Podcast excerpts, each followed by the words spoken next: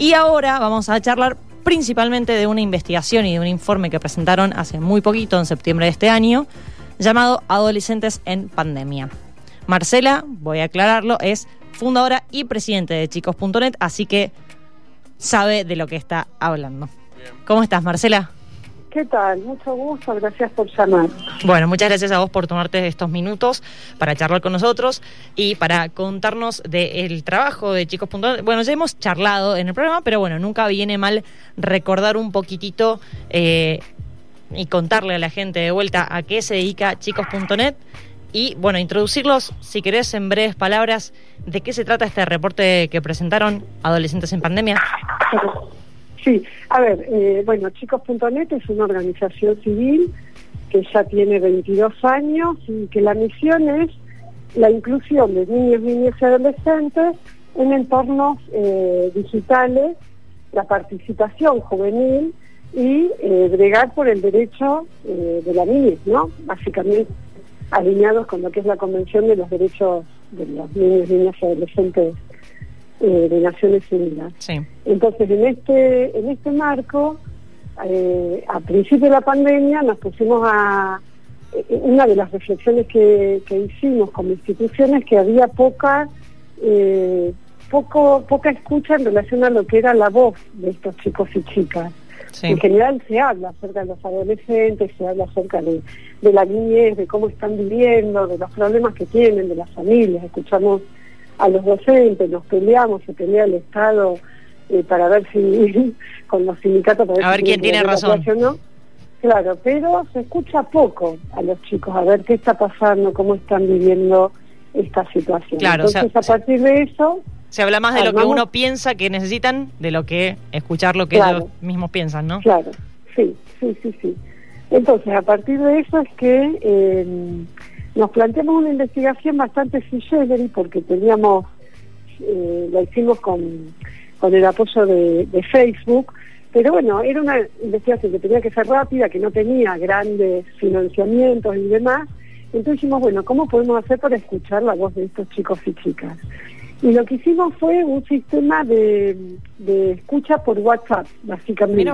O sea, lo que hicimos fue armar preguntas, armar grupos de chicos y chicas de distintos niveles socioeconómicos, en donde íbamos enviando preguntas diarias eh, y los chicos y chicas iban contestando a ver qué, eh, bueno, cuál era su, su, interpretación, su, postura. Su claro, en relación a cada uno de los temas que eran los temas generales, ¿no? Cómo estás conviviendo con la familia, cómo te va con la escuela, eh, qué pensás a futuro, cómo estás con tus amigos, si te cambiaron los hábitos y demás. Pero era a partir de esta. Después hicimos entrevistas en profundidad y también les entregamos como unas cajitas en donde además del grupo de WhatsApp este, en donde ellos iban mandando sus comentarios, podían ir poniendo en estas cajitas como dibujos o escritos más íntimos que al final también nos, nos lo compartieron. Y eh, entendiendo que eh, chicos.net no trabaja solamente, trabaja con chicos, chicas, adolescentes en distintas etapas de la vida, ¿por qué decidieron apuntarlo a adolescentes principalmente y qué abarca a adolescentes, digamos, entre qué edades? Sí. está buena la pregunta. A ver, a nosotros nos interesan todas las edades, sí, sí, la niñez, hasta 17 años, que 18, eh, pero entendemos que los adolescentes son los que sufrieron más en esta eh, pandemia al quedarse encerrados, al estar en una edad en donde... Necesitas ver a otra gente. Necesitas ver a otra gente, ya no ves la hora de separarte de tus padres. Totalmente. Tenés eh, eso, tenés un montón, estás empezando a independizarte, te están creciendo la sala y de repente te cortan la sala y te dice señorita, señorito, a la habitación, a la computadora en el mejor de los casos, eh, usted no puede salir. Entonces, así como uno dice, bueno, personas de riesgo, los adultos, el personal de, la salud y demás, los adolescentes tienen una, una problemática muy fuerte, ¿no? Desde lo que es el despertar sexual, el encuentro, el tocar otro cuerpo, los abrazos, el tema de pensar en el futuro. Sí, de empezar a pensar una vida propia por fuera de lo que es tu mundillo familiar. Claro.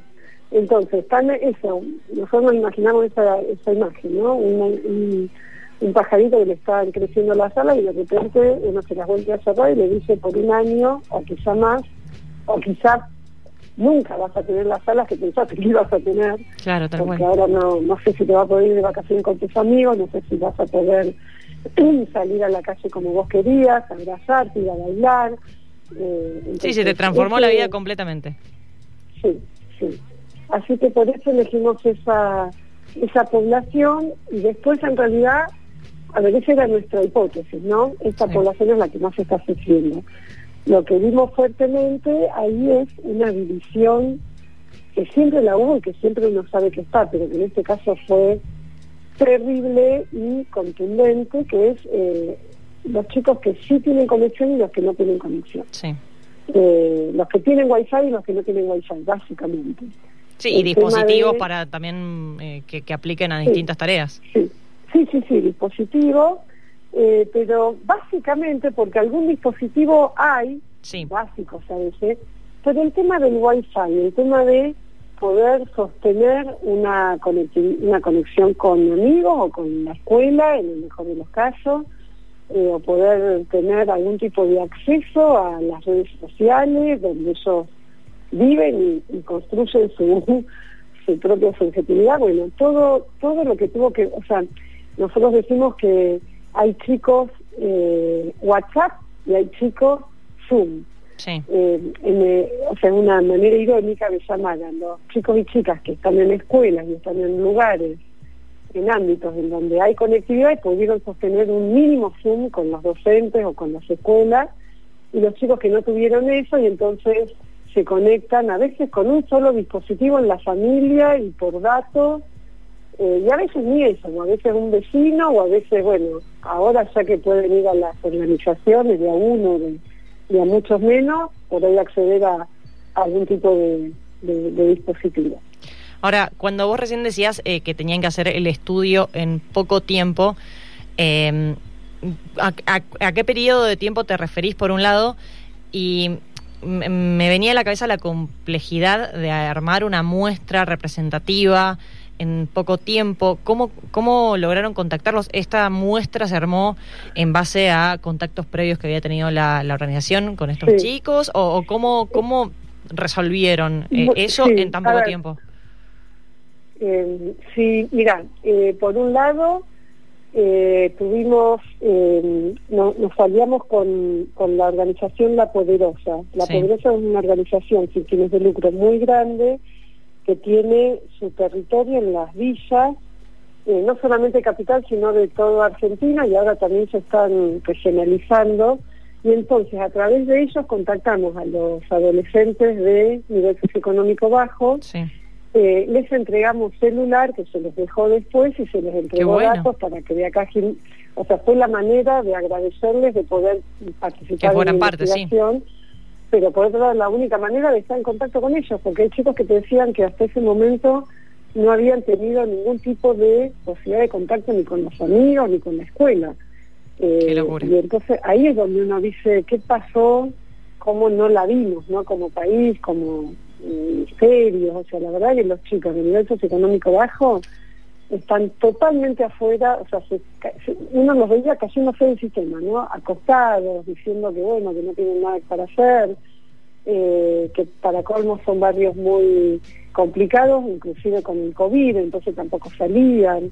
Eh, la verdad que fue durísimo ver cómo se ensanchó esa grieta. Sí, un golpe de realidad. Sí. Eh, entonces, bueno, decíamos que esto, ¿no? De hecho, esta organización La Poderosa tiene un lema que dice, sin wifi no hay educación. Y me parece que en este momento es muy fuerte ese lema, ¿no? Sin wifi no hay educación. Eh, no hay educación, entre otras cosas. genérico. Sí, sí, sí. Entre otras cosas. No hay sociabilidad, no hay acceso al mundo. Entonces, creo que la pandemia, entre otras cosas, trajo esta, eh, este exacerbación de la brecha. Sí, una, una, una cita que, que tomé de una nota que está en chicos.com tuya.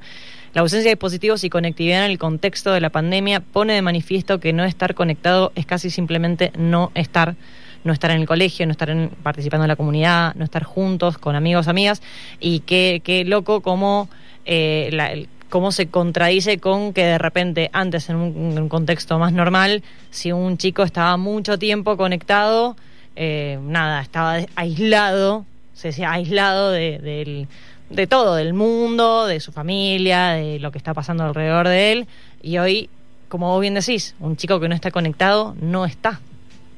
Claro, sí, sí, sí, sí, sí, no está. que es, e, es, una imagen muy fuerte, ¿no?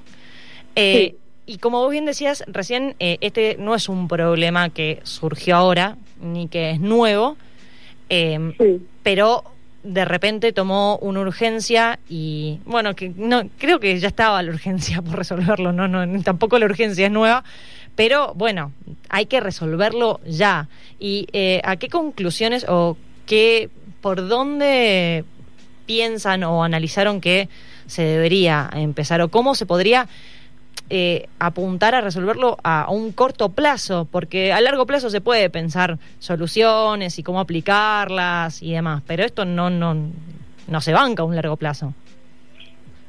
Eh, no, a ver, lo que nosotros eh, pensamos es que por lo pronto hay que segmentar las necesidades, hay eh, necesidades totalmente distintas. O sea, que los chicos y chicas de, esto, que pueden estar conectados, que si hicieron y sostuvieron algún tipo de comunicación con los docentes, algún tipo de escolaridad online, saben que no vuelvan a la escuela si no están las condiciones dadas de la institución, de los docentes, etcétera, perfecto.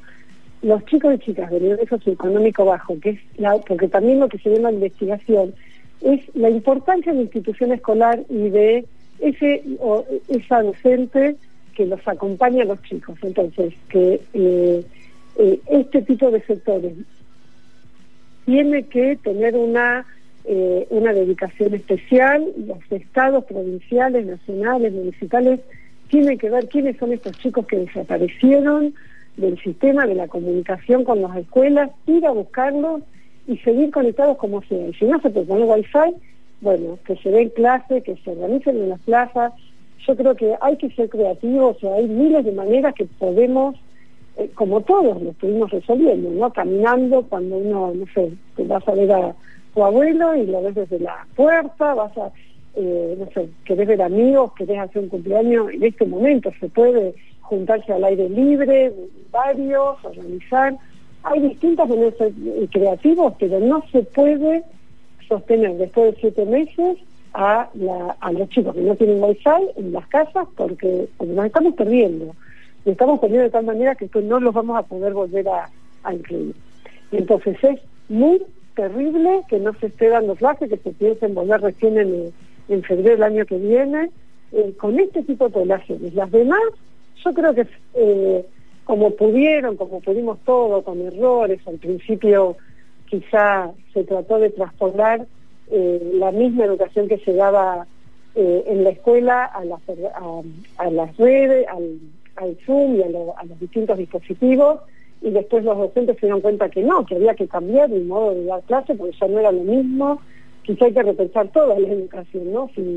Eh, o sea, yo creo que es el momento de pensar también esto, ¿no? ¿Para qué los contenidos, para qué los objetivos eh, que teníamos hasta ahora si siguen estando de lo que es el sistema educativo. Pero lo que lo único que planteamos fuertemente es esto. Eh, los chicos sin wifi, sin dispositivos eh, potables para poder comunicarse con la institución escolar, entre otras cosas, nos estamos perdiendo del sistema y es un derecho humano que no lo estamos cumpliendo. Completamente. Eh, sí, y qué loco, o sea, bueno, vos hablabas del cambio en la educación. Una educación, un sistema educativo que en nuestro país ya venía pidiendo un cambio, ya venía pidiendo un replantearse los objetivos, un replantearse las dinámicas, el, eh, bueno, la incorporación de la tecnología y, y de repente ahora, bueno, si antes era una idea, ahora es la realidad que te golpea en la cara y que no podés esquivarla de ninguna forma. Sí, sí, sí, sí, 100%. Eh, no sé cómo están por allá.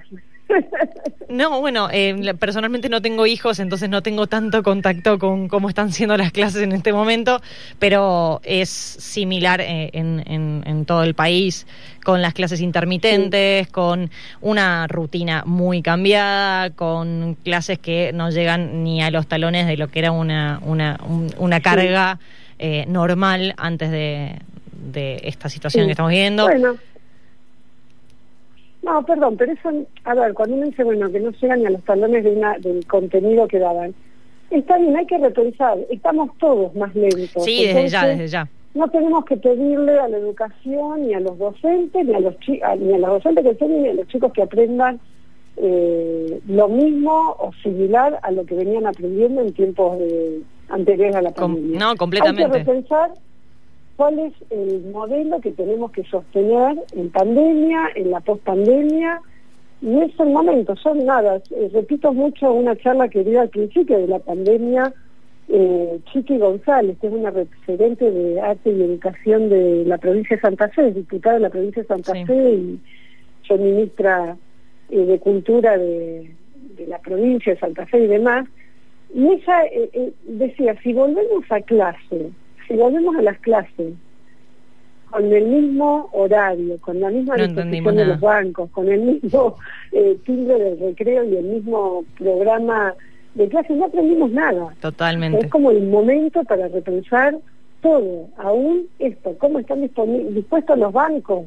Ya está, ya entendimos que hay cosas que no valen la pena, ya entendimos que hay cosas que vale es mejor virtual porque no hace falta que nos veamos la cara, y ya entendimos también que hay cosas que sin darnos la cara no lo vamos a hacer.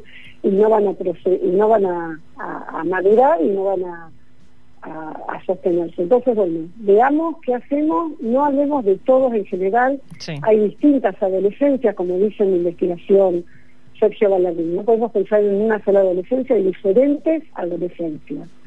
Eh, y entonces cada una hay que eh, tener la inteligencia como como referente de la educación, tanto las organizaciones como el Estado, como los padres, como los pediatras, tenemos que tener la lucidez de, adaptarnos a cada una de esas necesidades y este tipo de, chicos y chicas. Aprender a ver un poco al individuo y qué le está pasando y no simplemente dar por supuesto que porque es parte de un grupo le está pasando algo más o menos parecido.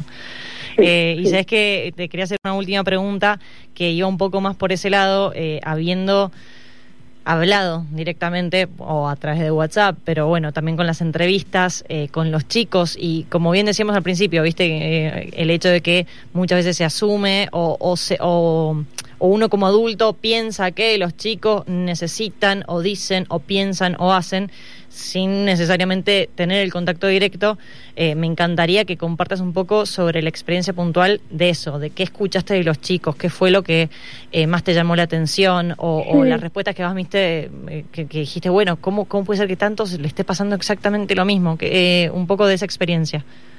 Sí, a ver, también acá se dio mucha, mucha diferencia entre chicos más vulnerables y los de nivel socioeconómico. Me imagino.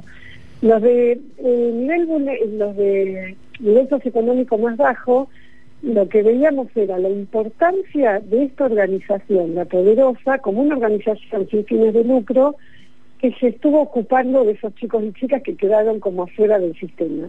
Esta organización, a partir de, eh, no sé, de, asistencia, de, entrega de comida, de entrega de, impresión de fotocopias de los cuadernillos, de entrega o distribución, o que los invitaban estos jóvenes a que los ayuden a distribuir eh, materiales y a, trabajar, ¿no? Aún en pandemia, en distribuir eh, distintos tipos de, de, materiales que, iban recibiendo, eh, estos chicos estaban totalmente empoderados. Estos chicos hablaban de sus compañeros que no pertenecían a las organizaciones y ahí se ve un bache terrible. Entonces, lo que vimos es que a estos chicos que estuvieron en la investigación nuestra, entre comillas, los salvó el contacto con, la, con una organización que los escuchaba.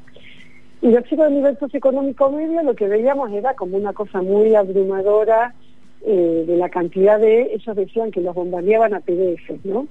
Como que los docentes les mandaban PDF de todo y como que no tenían muy claro cómo y qué, qué hacer con eso. Y por otro lado, eh, bueno, el extrañar ver a los amigos, lo que también entendimos es que que estén eh, cuando uno se queja, en, la típica frase de los chicos están todo el día online, eh, uno entiende ahora que están online porque no pueden estar presencialmente, aún en tiempos de no pandemia. O sea, no hay posibilidad de, que ellos elijan estar online cuando pueden estar presencialmente. Y eso también sería el deseo de volver, de verse, de tocarse, de jugar, de estar, aún con el celular. Después uno ve que están todos con el celular, pero el encuentro físico es eh, lo que más extraña. Irreemplazable. Irreemplazable. Como a nosotros, ¿no? Pero bueno, en un momento en donde eh, es más importante. Sí, sí, después uno como adulto puede elegir racionalizar, ver, que yo analizar, pero eh, ya es más, un poco más, entre comillas, un poco más libre la elección. Eh, cuando todavía dependes de, un adulto, es debe ser bastante más duro el tema de aceptar todos estos cambios, ¿no? Claro, totalmente. Sí, sí. Buenísimo. Bueno, muchísimas gracias Marcela por compartir con nosotros. ¿eh? Bueno, eh, por estos minutos y felicitaciones por este reporte. Gracias, hasta luego. Ahí estaba entonces Marcela Charny, fundadora y presidente de la Asociación Civil Sin Fines de Lucro, chicos.net.